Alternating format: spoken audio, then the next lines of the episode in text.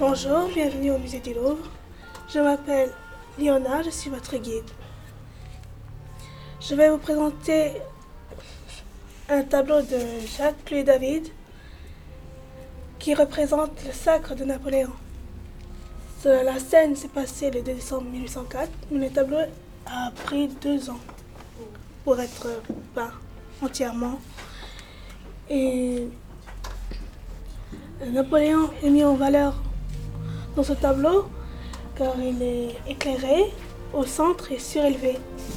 Il ressemble à un ancien empereur romain. Il est aussi mis en valeur grâce au public qui le regarde et au dos de Joséphine qui est courbé et qui pointe dans sa direction.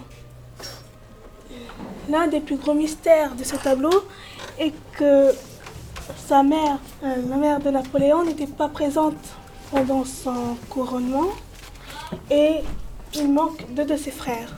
Sa mère n'était pas présente car Napoléon, qui n'avait pas d'enfant, a choisi deux de ses frères au lieu des quatre pour, euh, pour le succéder. Joséphine est, à genoux.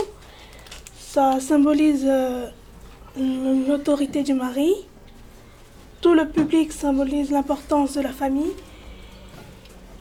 Et derrière Napoléon, il y a le pape qui, qui bénit la cérémonie, mais qui ne couronne pas Napoléon. Il s'est couronné lui-même. Merci de m'avoir écouté.